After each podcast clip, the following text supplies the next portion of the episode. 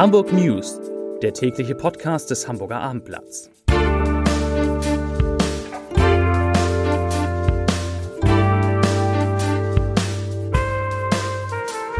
Moin, mein Name ist Lars Heider und heute geht es um ein spektakuläres Angebot von Unternehmer Klaus Michael Kühne für den Hamburger Hafen. Weitere Themen. Der Streik bei Hagenbeck kommt nicht so richtig in Schwung. Die Freibäder bleiben wegen der Rückkehr des Sommers, Stichwort 30 Grad, geöffnet und es gibt jetzt schon Karten für die große 75 Jahre Tour von Marius Müller Westernhagen. Dazu gleich mehr. Zunächst aber wie immer die Top 3, die drei meistgelesenen Themen und Texte auf abendblatt.de. Auf Platz 3 Millionenbetrug bei Aurobis. Konzernchef hat bösen Verdacht. Auf Platz 2 Hauptbahnhof. Bundespolizei nimmt Fahrgast mit Schusswaffe fest. Und auf Platz 1 natürlich Klaus-Michael Kühne macht spektakuläres Angebot für die Hala.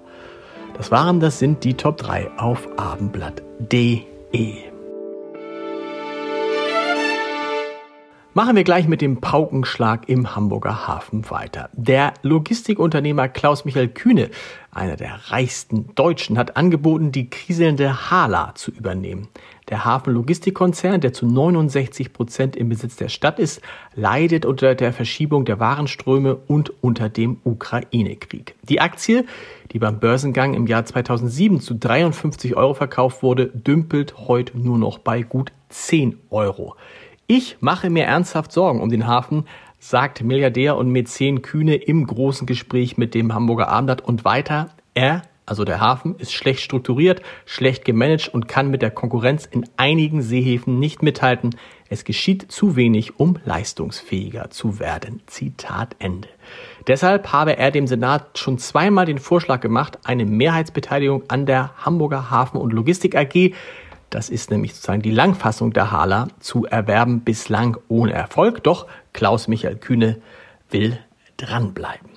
Die Gewerkschaft IG Bau möchte offenbar mehr Druck in den Streik bringen, den sie seit anderthalb Wochen für die Beschäftigten des Tierparks Hagenbeck führt.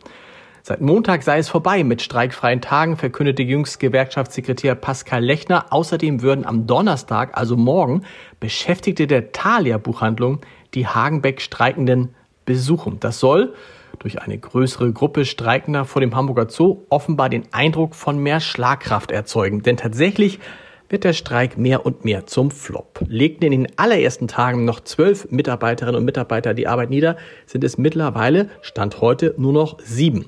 Dabei hatten fast alle der rund 80 Gewerkschaftsmitglieder in der Belegschaft für den Streik gestimmt.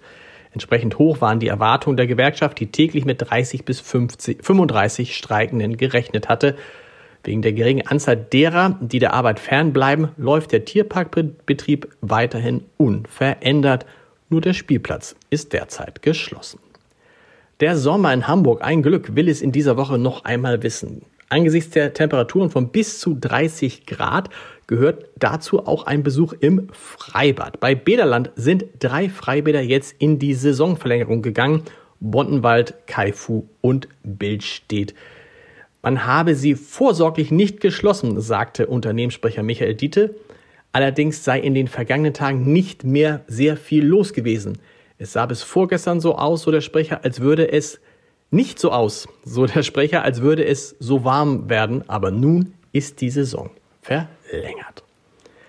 Ich möchte zurück auf die Straße, möchte wieder singen, nicht schön, sondern geil und laut. Das sang Marius Müller-Westernhagen in mit 18 und er singt es auch noch mit ein paar Jahren mehr auf der Uhr. Am 6. Dezember wird der Musiker 75 Jahre alt und gefeiert wird etwas später im Mai 2024 mit der 75 Live-Tour, die ihn natürlich auch in die Stadt führt, in der der gebürtige Düsseldorfer in den 70er und 80er Jahren als Sänger erwachsen wurde. Nach Hamburg in die Barclays Arena. Dort ist der große Auftritt am 17. Mai 2024 geplant und Karten für das Konzert gibt es jetzt bereits ab 67,95 Euro im sogenannten Presale auf eventim.de und der allgemeine Vorverkauf, der beginnt dann am 8. September um 10 Uhr in allen bekannten Vorverkaufsstellen, übrigens auch in der Geschäftsstelle des Hamburger Abendblatts.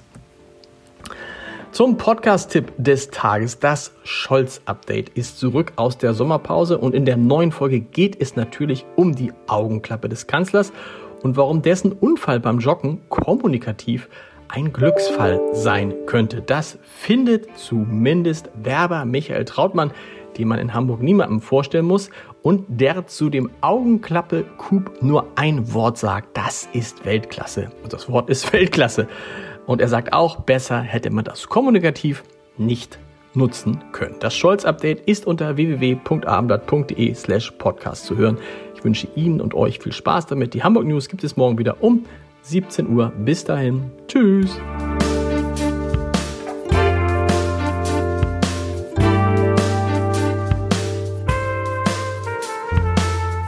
Weitere Podcasts vom Hamburger Abendblatt finden Sie auf abendblatt.de slash podcast.